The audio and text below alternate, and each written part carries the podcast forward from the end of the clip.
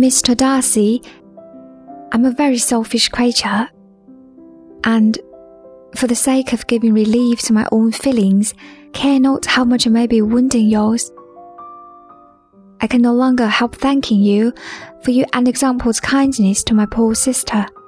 Ever since I've known it, I've been most anxious to acknowledge to you how gratefully I feel it. Were it known to the rest of my family, I should not have merely my own gratitude to express. I am sorry, exceedingly sorry, that you have ever been informed of what may, in a mistaken light, have given you uneasiness. I did not think Mrs. Gardiner was so little to be trusted.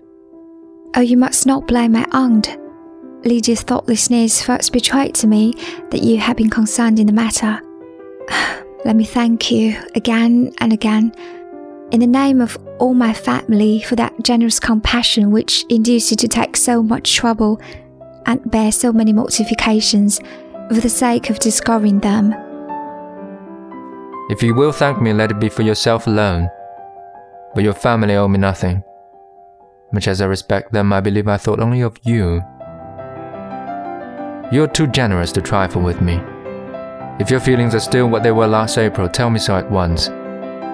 My affections and wishes are unchanged, but one word from you will silence me on this subject forever. Oh, my feelings are. I'm ashamed to remember what I said then.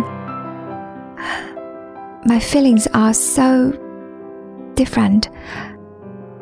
In fact, they are quite the opposite.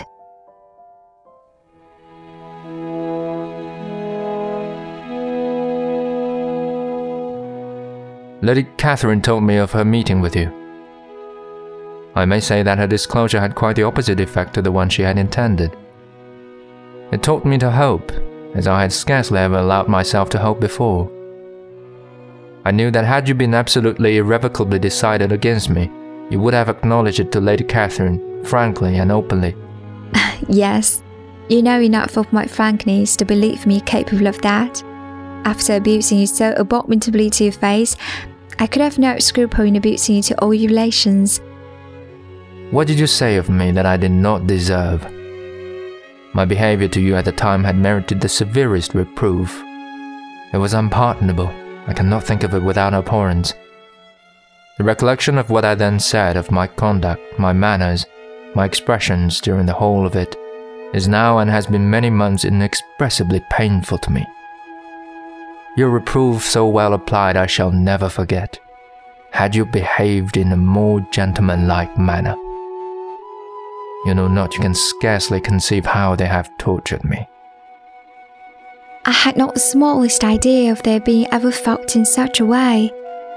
I can easily believe it, you thought me then devoid of every proper feeling, I am sure you did. The turn of your countenance I shall never forget, as you said that I could not have addressed you in any possible way that would induce you to accept me. Oh, do not repeat what I then said. I have been a selfish being all my life, in practice, though not in principle. As a child, I was taught what was right, but I was not taught to correct my temper. I was given good principles but left to follow them in pride and conceit. Such I was from eight to eight and twenty, and such I might still have been, but for you, dearest, loveliest Elizabeth.